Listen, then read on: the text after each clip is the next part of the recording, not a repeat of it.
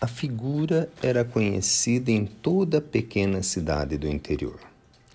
Apesar de maltrapilho, a camisa estava sempre abotoada até o pescoço. Com um apito na boca, indicava aos passantes e aos veículos a direção que tinham que ir, abrindo os braços e gesticulando. Muitas vezes, com o um olhar vago no horizonte, falava com alguém que as pessoas não enxergavam. Acompanhávamos a existência dele, buscando ajudá-lo sempre que nos fosse possível.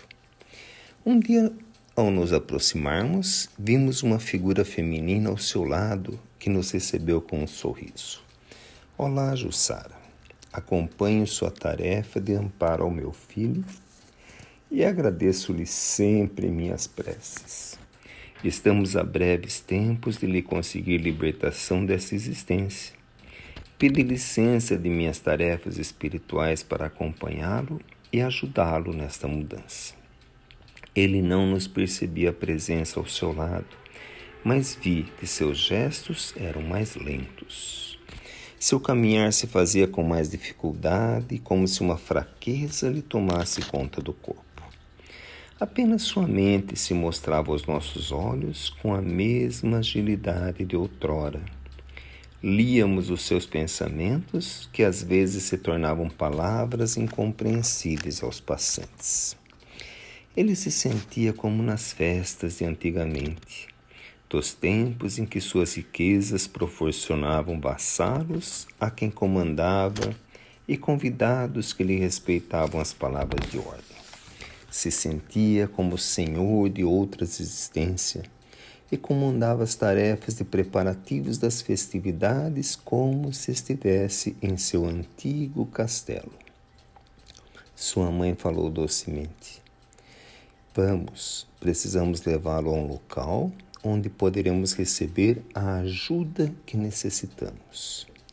Sem que ele percebesse, o conduzimos a uma porta de um templo religioso que abria suas portas para o culto noturno. Não foi difícil fazê-lo sentar-se em uma entrada lateral e ali, pelo seu cansaço, ele adormeceu. Várias pessoas adentrando ao culto ouviram a dormir no chão.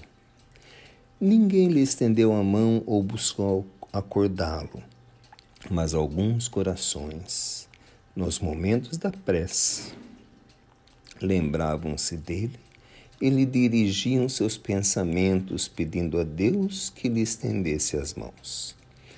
Era destas preces que necessitávamos. Reunindo o fluido amoroso endereçado em seu favor, sua mãe solicitou mentalmente que outros tarefeiros viessem ao local e as tarefas se estenderam pela noite adentro, até bem depois de a missa ter terminado e as pessoas retornarem às suas casas. E como resultado das tarefas, aquela mamãe deixou o local, levando em seus braços o espírito de seu filho, adormecido, para novos tratamentos, agora já no plano espiritual. E no dia seguinte, os jardineiros da prefeitura encontraram o corpo de um mendigo à porta da igreja. Jussara